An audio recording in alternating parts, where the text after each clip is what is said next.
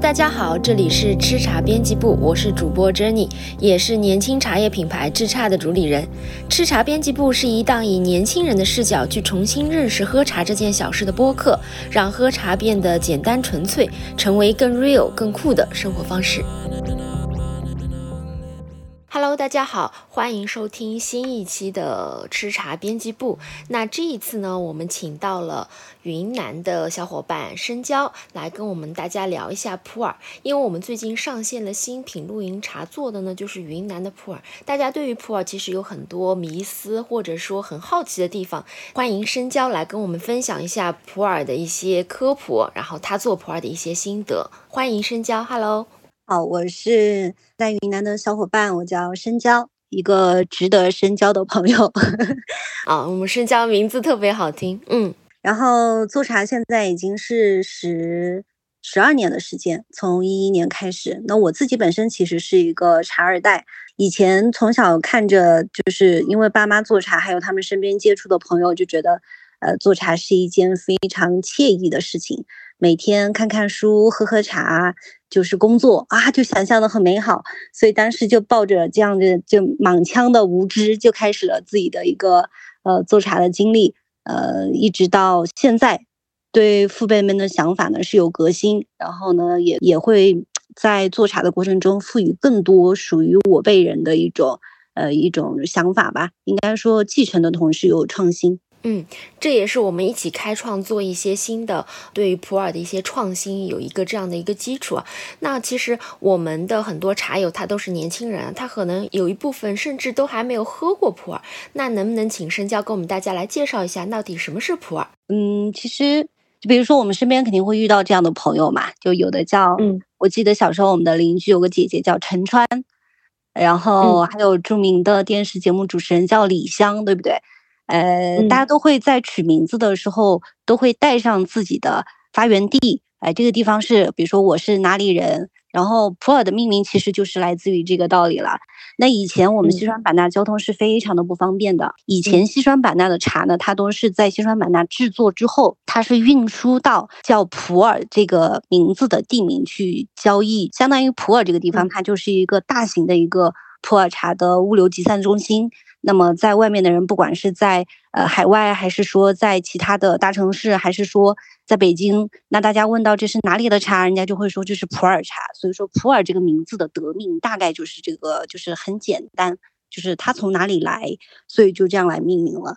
那么普洱茶呢，其实现在也分为两种哈，就一种是嗯生茶，然后一种是熟茶。平常听到普洱，第一印象可能是熟茶，就是它汤色红红的，和其他的滋味差别还是比较大的。嗯，这个其实本身就是最早的普洱茶的一个雏形吧，就是外面的消费者喝到的大概就是红汤的，然后汤色红浓明亮，然后呢，这个气味也是就和现在的熟普可能会更加的接近。但是现在呢，在普洱茶这两个字的含义里面，它其实是既包含了生茶，也包含了熟茶的。生茶和熟茶是个什么样的概念呢？就好像是我们平常大家都喝牛奶或者酸奶嘛，对吧？那生茶就相当于是牛奶，那么牛奶在添加了微生物之后，它发酵成了酸奶。那么生茶呢，它是在也是通过微生物的一个活动发酵了之后呢，就会变成熟茶。这个大概就是生茶和熟茶最本质的区别，就是微生物有没有在短时间内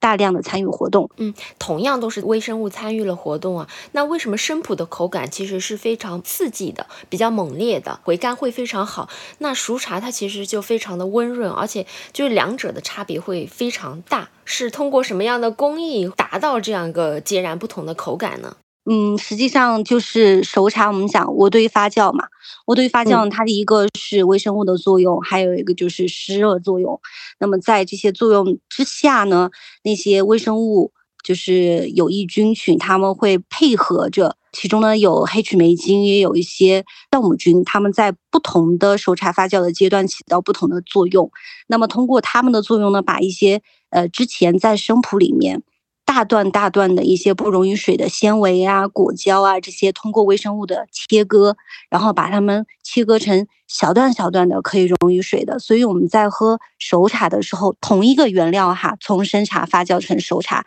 那它的滋味和口感一定是更加的厚滑的。大家就可以去想象端奶和牛奶的对比。就是酸奶，它一定会更加的稠厚，一定会更加的绵滑。然后包括像臭豆腐和豆腐，臭豆腐发酵完成之后，它会很绵密嘛，整个滋味和口感，包括奶酪和牛奶都是一样的，经过微生物的一个作用，这个就是生普和熟普它们在滋味风格上面最大的不同。那通过发酵呢，它也能够诞生出很多不一样的一些风味物质，比如说新茶的生茶的香气，我们一般会觉得它会比较活泼，会深色，会偏花香呀。蜜香会多一点，但是通过微生物的作用呢，它会变得更加的深沉，更加的丰富，可能会出现一些，比如说很有特色的，当然蜜香呀、木质香呀、果香啊这些花香啊是很多的。那我还遇到过很多很有特点的，比如说会有呃发酵甜米酒的味道，这种也是熟茶发酵之后它会出现的一种风味，还有一些玫瑰花香呀，会有一些。呃，类似琥珀的凉感，这些都是在风味上面，呃，熟茶和生茶比较大的一个区别。嗯，那我们请教一下深交啊，比如说杭州的龙井啊，它因为树种不一样，比如说有群体种，然后也有龙井四十三，它是有很多种这种树种的，但好像云南的都是大叶种，这个是云南当地的一个品种，还是说云南还有其他的这些树的品种呢？就我们我们现在正常的。呃，云南比较大多数的一个品种，它就是云南大叶种群体种，这个就是一个比较大的划分。因为其实云南的生态环境和刚才您提到的杭杭州呀，或者说和福建啊这些地方，它有非常大的区别。首先，在以前我们这边文化交通发展都和汉地是有非常大的区别的，所以在很早汉民族开始做一些茶叶的品种的培育呀、种植推广的时候，我们这边其实是相当于是。没有参与的，有点断代的这种感觉，所以云南绝大部分的这种茶叶的品种都是靠，比如说小蜜蜂呀、蝴蝶呀这些动物，它们在森林里面帮助这种茶叶来进行传粉。举个例子，班盆的小蜜蜂，它从班盆采采蜜，又飞到老班章去，然后就给老班章的茶树。茶花给它做了传粉的这一个动作，所以说呢，老班章这棵茶树它结出来的茶果呢，就是综合了两者的特性的一个后代。那么这边的茶呢，以前绝大部分都是这种有性繁殖，所以呢，它时间长了之后，它就会造就一种群体种，就它并没有说是我们刻意的去做品种的挑选呀等等。那么相对来说，你说在群体种之下再要细分呢，那一个就是蒙库大叶种，还有勐海大叶种啊，这些其实它本质也是一些大叶种的一些群体种，只是说它在这种距离比较远的这样一个划分上还是有些许的差别，但是综合来说都是属于大叶种的范畴，然后都是有性繁殖的群体种。哎，当然其实云南就是我们这边也有一些我们。人为的去选育的这些品种，比如说我们茶科所这边研制的一些，比如说云抗十号呀，这个就是因为当年呃气温特别的冷，那发现哎很多茶树竟然下了霜下了雪都没有死，那么它的抗寒能力呃会很高，所以说就觉得它是一个优异品种，然后就用扦插的方式帮它繁育下来，然后进行大量的传播，这个就是我们的云抗十号，还有什么福香系列啊等等。这些都有，但是呢，都不是以做普洱茶为主要原料。这些原料呢，一般会拿来做绿茶和红茶。所以说，从普洱茶的语境里面来讲的话，更多还是云南大叶种群体种。嗯，那请深交帮我们介绍一下这个云南大叶种，它带有怎样的一种风土的特点、滋味啊？这些，因为我喝到的时候会觉得，哇，就是一秒就好像穿越到了云南的原始森林里的那种感觉，这是和其喝其他的茶完全不一样的。这个就是其实我们在喝茶的过程中去这种品饮审美会比较打动我们的地方。就虽然它都是茶叶，然后都是云南大叶种的群体种，但是就在这种呃云南的这种风土，在各种动植物的密切配合下，它离开一寸土地，它就有一寸土地的风味。所以说，同样是在我们西双版纳呢，呃布朗山跟蒙宋，它的风味就有还非常大的区别。然后还有一些小小众的地块，比如说像曼诺，它虽然在西双版纳，但它香气就是如此的高扬，如此的妖娆，就让你会觉得就是。一寸风土，它就有一寸的风味。然后包括在纬度再往上走，走到了这个普洱茶区，然后再往上走，又走到了临沧茶区。它每一个大的片区都是有风格的。比如说大家经常说到的义乌茶，它就会更香柔一些，大家会觉得它的水很柔很细。那临沧片区的茶，我们就会把它归纳出一个很香、高香，但是呃色度相对高的。这样的一个风味特色，那比如说像我们勐海片区，我们就会觉得它是比较强劲、比较霸气的这种风味特色。其实中我们中国很大嘛，然后就是最近这段时间我在云南旅行，我也发现太大了。就是你在云云南省，虽然同都是云南省，然后都是云南茶，都是普洱茶，都同样的工艺制作出来，但是你这个地方不同的土壤、不同的海拔、不同的森林植被的覆盖。然后不同的水，就它滋养出来的东西就是不一样，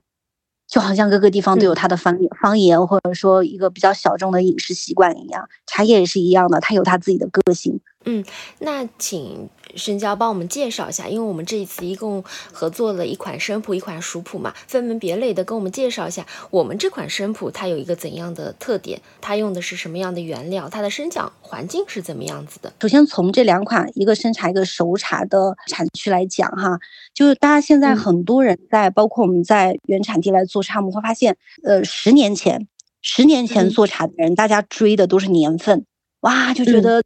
抛除了所有的仓储啊，或者说当时的工艺啊、原料的品质啊等等都不去讲，就只讲一个年份。这个茶好像就是年份越长就越值钱，所以说十年前做茶大家都讲多少年，就是感觉年份就是评价它好坏的唯一标准。那么差不多从十年前开始呢，大家可能年份这个时间稍微有点淡化，又开始来讲树龄。哎，好像树龄到目前为止又变成呃去评判这个茶的一个非常重要的好坏的标准，就是这个树龄要有三百年、五百年、一千年，就是指三千年，就是大家就疯狂的在这里卷树龄。哎，你再卖三百年的，那我一定要卖到八百年的。就都是张嘴那么一讲嘛，包括山头，你看现在的名山头、老班章呀、冰岛呀，其实我们跳出来，从消费者的视角去看，不管是衣服也好，鞋子、包包，还是说我们喝的，甚至说我们喝的饮料，所有的消费者能够接触到的品牌，实际上都是营销出来的嘛。你看现在的老班章和冰冰岛名气如此之大，然后那么贵，但实际上真的所有的老班章和冰岛都好喝吗？实际上不见得。那我们做的这两款茶，一个生茶，一个熟茶，实际上我们是站在一个很专业、很理性的角度，首先对茶叶的好坏是有定义的，就什么样的茶。才是好茶，什么样的生茶是好的生茶，什么样的熟茶是好的熟茶，所以我们是站在这个标准里面来挑选产区，来去做工艺的这种制作的，就和我们就相当于我们根本就没有去跟市场上面的风，不跟风，然后不去凑凑这种热闹，然后也不去混淆视听，不去误导消费者。首先从这个角度来讲，我们这两款茶，如果是刚入门的呃消费者来喝的话，应该是一款可以引路的。这样的一个引路茶，那如果是老茶客已经喝茶很久的消费者来喝的话，也会觉得这个茶真的是非常的拿得出手，有性格，然后有特点。因为已经抛除了名山头的那种非常热的，呃，赋予了很多营销价值的这种山头之外呢，我们的生茶最重要，我们最看重的第一个是生态。那我们选了西双版纳独有的这种很好的生态环境。大森林里面的茶，那其实茶叶和森林它是一个什么样的关系呢？我经常跟身边的朋友说，茶叶跟人不一样。我们人如果说你晒太阳你会黑嘛，所以很多姑娘要美白啊，戴帽子要打伞。那茶叶不一样，茶叶它是相反的，茶叶它在森林里面它是晒太阳反而会更白一些。不晒太阳呢，它的外表看上去会更黑、更黝黑、更油亮。那我们肯定是认为它在森林的覆盖下，用森林把波长较长的那些光过滤掉，那么这样出来的茶叶，它鲜爽度会更高，它的甜度会更高，它的汤水、它的汤汁会更加的细腻，它会有是那种丝绸的质感。所以我们是认为这样的茶才是好的茶。那我们的这款生茶就是选自于我们大森林里面的茶。我们这款茶呢是在勐海，对吧？那勐海的茶它带有的一个特点是什么？比如说它是比较浓烈的，还是怎么样的？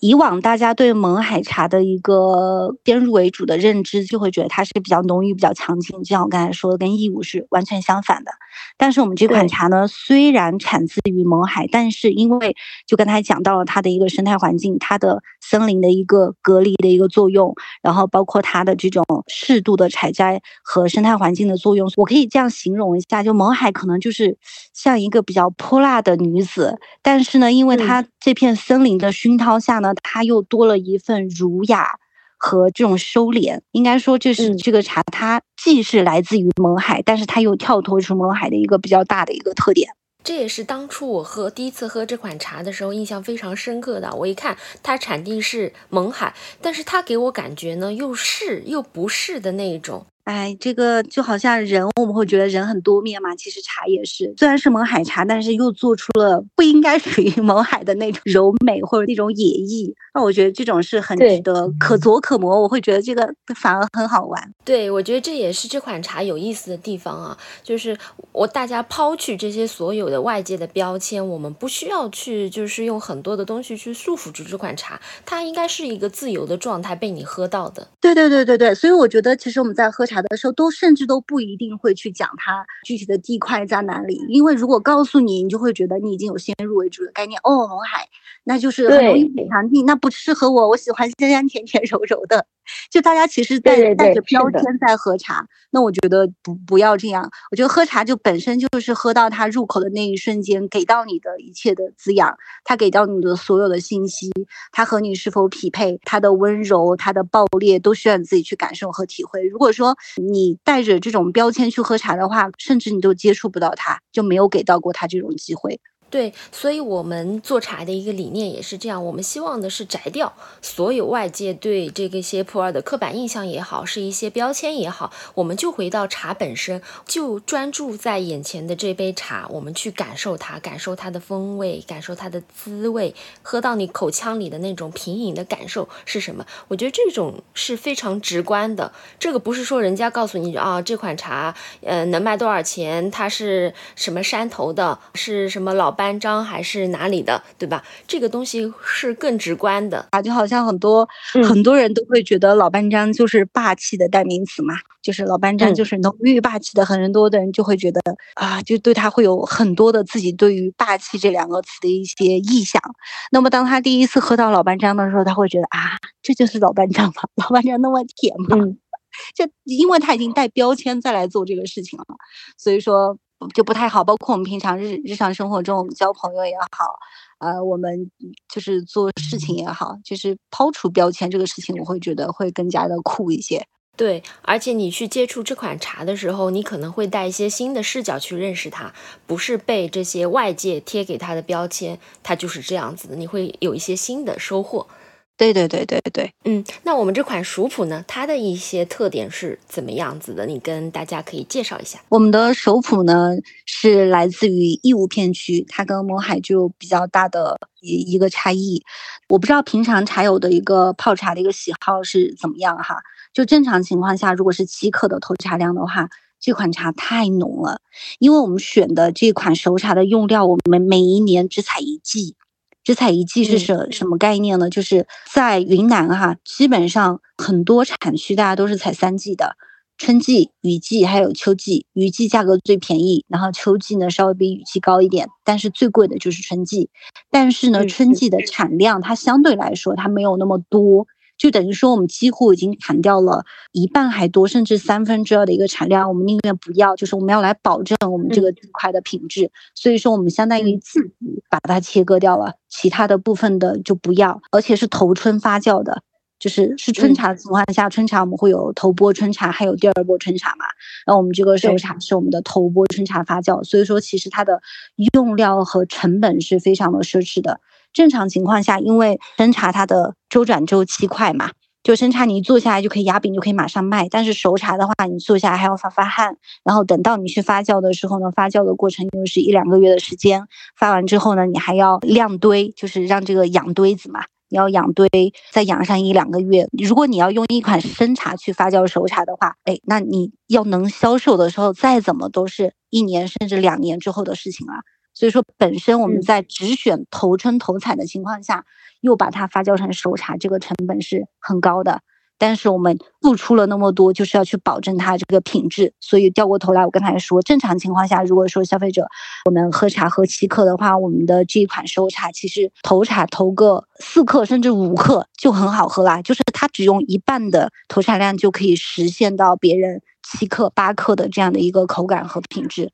这个就是我们在原料上面做到的这种精进吧，就我们原料上面追求这种极致。那还有一个呢，就是工艺，还有发酵场地。大家都知道，斗茶呢，它其实是发酵类的食品嘛。发酵类的食品，比如说像酒啊，像我刚才说的奶酪啊，它的产区都非常的考究。你看，像茅台镇是不是周围要有很好的河水？然后包括五粮液也是，就要有很好的河水，茶叶也是一样的。你的水是什么样的？你的发酵场地是什么样的？这些都很大程度上决定了你的菌种。你这个地方菌种好不好？是什么样的菌种，就决定它最后出来的是什么样的茶嘛？那我们的这个发酵场地是一个已经用了二十多年的老的地块，而且在这个地块上，我们做了无数的，呃，用很高端的普洱茶、一些古树茶。来尝试发酵，比如说像我们呃以前做的老班章的发酵，就非常发烧、非常骨灰级的这种追求的。我们之前发过老班章，然后发过一些啊怡邦，发过一些广别，就是现在比较流行的腰茶。就是我们用很多地方的很昂贵的古树茶，都是在这个窖池来发酵的，就相当于这个地方的，就是它的每一种菌种都是我们已经调试过、喂养过，留下来的都是我们要的。然后都是很精准的，最好的一些菌种啊，很干净。然后我们的发酵经过时间沉淀的，对吧？一方面是时间的挑选，另外一方面是我们之前相当于已经喂养了那些菌种，用各种不同的山头的高品质的生茶、古树的原料去喂养过的这些菌群。大家都知道，最早的熟茶的发酵工艺是我们这边的勐海茶厂嘛，呃，一九七三年开始试制成功啊，我们跟他用的是同一水源。同一水源是白沙水，呃，白沙水是什么概念呢？就是我我不知道你们在你们的城市，大家有没有用过井？就是我们从小就是自己家是打井嘛，有一口水井是打井出来用。什么样的水好呢？我们这边在你挖井的时候，如果挖到其中的某一层的时候，挖出一些白沙，就沙子是白色的。那个水我们认为是最好的，我们从小就是喝那样的井水嘛。本身这个地层就已经帮你过滤过一道，你可以这样理解，就是水又清澈又干净又甘甜，大概就是这三方面嘛。一个原料是我们很极致的一个追求，然后还有就是我们的菌种，还有就是我们的水源。所以说这款熟茶其实是非常拿得出手的。我们没有给它赋予一些非常有营销概念的一些产区名字，但实际上这个茶它一定是一个。中级发烧友都会啧啧称赞的一个一个熟茶，嗯，因为我喝熟茶第一次喝到的时候，其实印象并不好，然后在后面喝的时候呢，就是接触到的一些普洱，我就觉得或多或少啊，它都有那种我不喜欢的渥堆的味道，然后会有一些老气的那种感觉。但是我在这款茶身上呢，我又会有一种新的感受，就是说它的那种老气它没有那么的重，然后渥堆味。基本上那种不舒服的味道它是没有的，所以我直到现在，可能我们接触了那么久之后，我才会就是我自己才过了这一关，想要上这款熟普。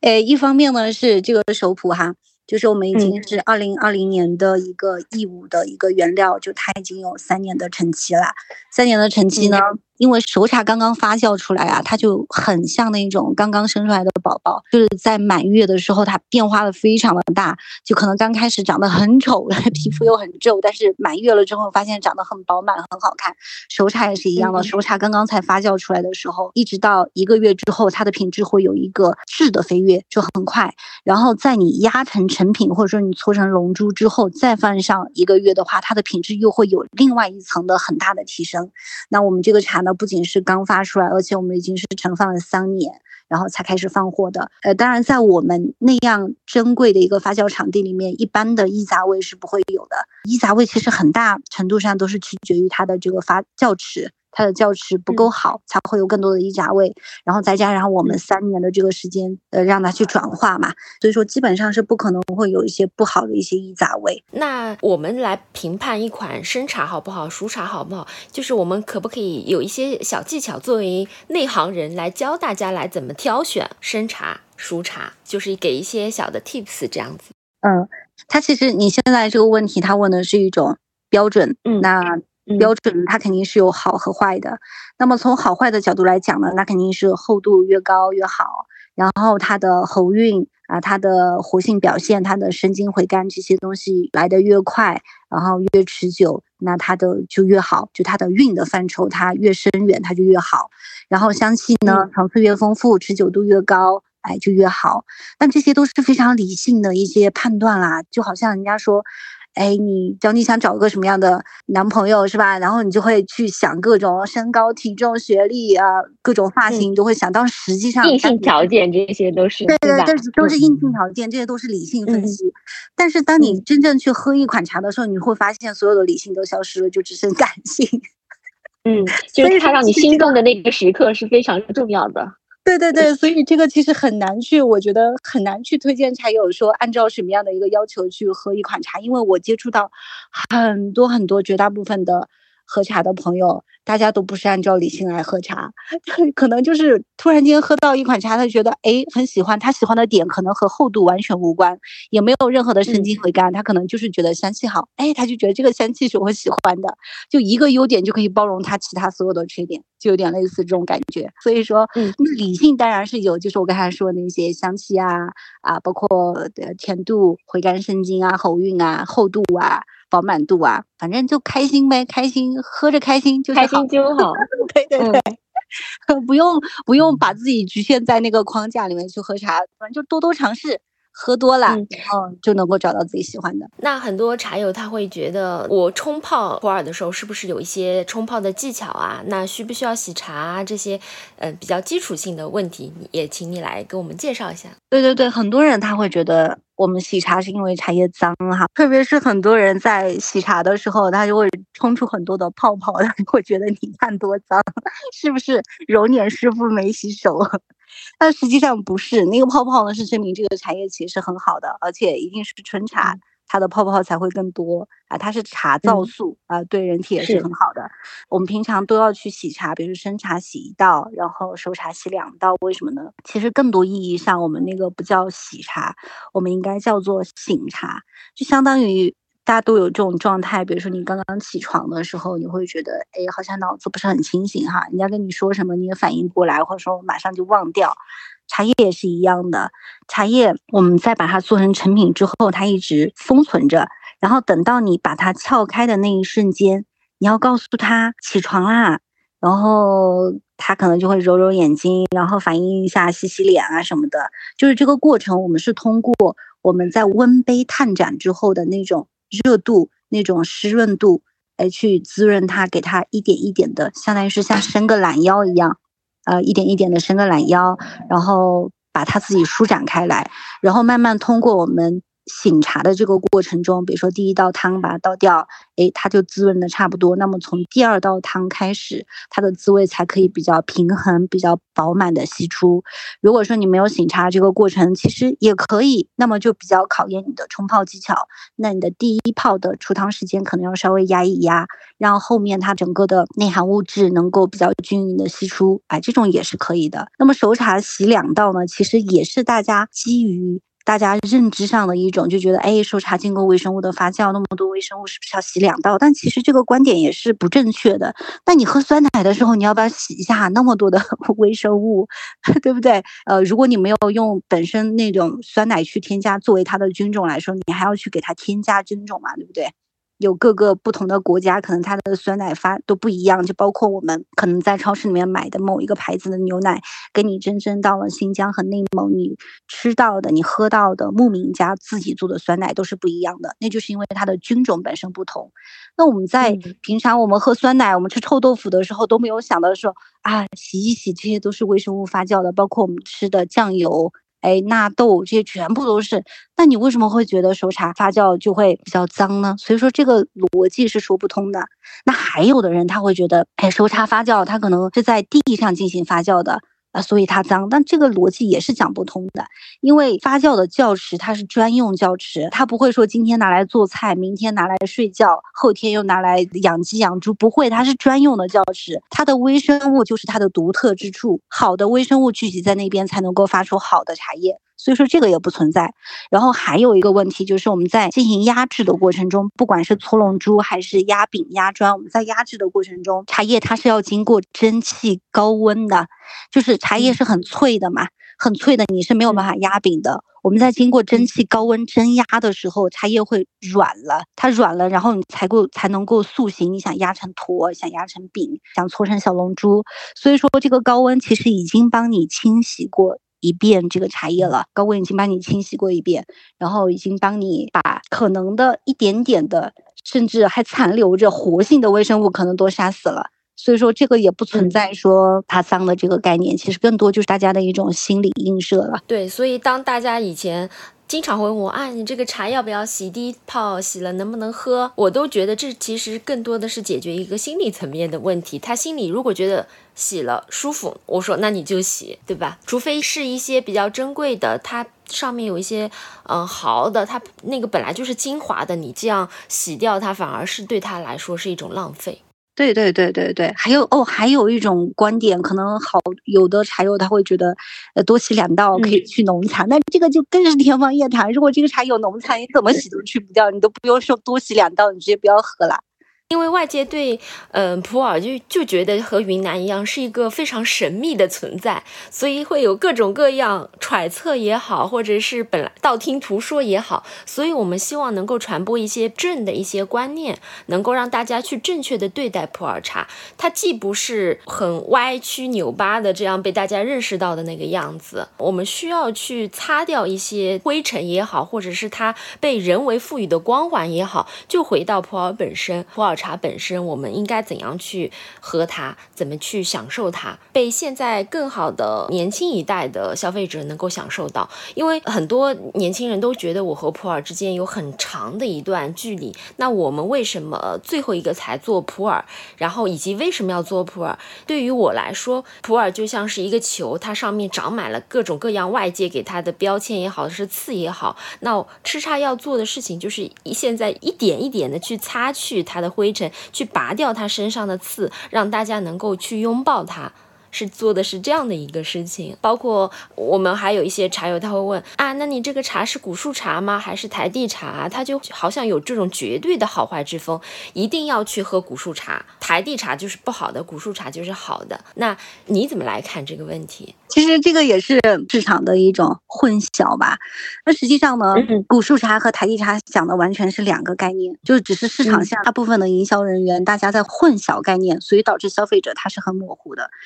古树呢，它讲的是树龄的问题。那树龄呢，你是种进去三三五年呢，还是三五十年呢，还是三五百年？就是讲的树龄的问题。当然，树龄长呢，相对来说它的整个茶的韵呀，它的汤体的这种细腻度啊。包括它的活性啊会更高一些，那这个呢树林的审美一定意义上它是对的，但是台地茶呢它讲的是一种种植的方法，那么我们云南不是平原，它是一个山地类型的。一个省份，那么我们对土地的利用呢？比如说，你们知道梯田嘛，对不对？梯田就是在山地上面一台一台的把它开垦出来，在上面进行种植，那这个可以最大面积的利用山地的这种地形。茶叶也是一样的呀，就是我们没有那么多的平地去种茶叶，那就种在山上嘛。种在山上呢，如果你是大面积的这种种植的话，那你就把它开垦成一台一台的这种地方，所以我们叫台地嘛。我们叫台地茶，那台地茶呢？它只是一种种植形式，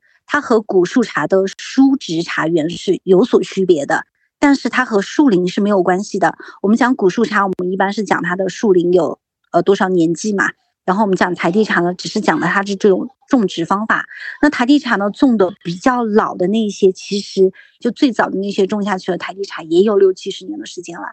那么作为植物学上面的一个角度来讲的话，六七十年的这种树，它已经是一个成熟的性质的树，它已经，比如说我们讲人嘛，我们人已经成年了，他已经是一个中年人了，他已经是成年人了，不再是小孩子了，已经是在滋味的表达呀，包括风味的这种特色上面，已经具备这些比较好的审美点了。然后现在很多的一些有机茶园的种植，绝大部分都是台地茶的种植情况，所以说它就有点矛盾呐。那为什么大家会对台地茶有那么大的一个这种？抵抗情绪啊啊，对，有那么大的偏见，实际上就是绝大部分的营销人员，大家在做这种普洱茶推广的时候，有点抬高踩低的这种，我觉得不太好的这种行为啦。因为像我接触身边很多做有机种植基地的这些朋友，他们的茶园管理都很好啊，茶园管理都很好，而且茶叶品质也是很不错的，而且人家的价格卖的不便宜哦，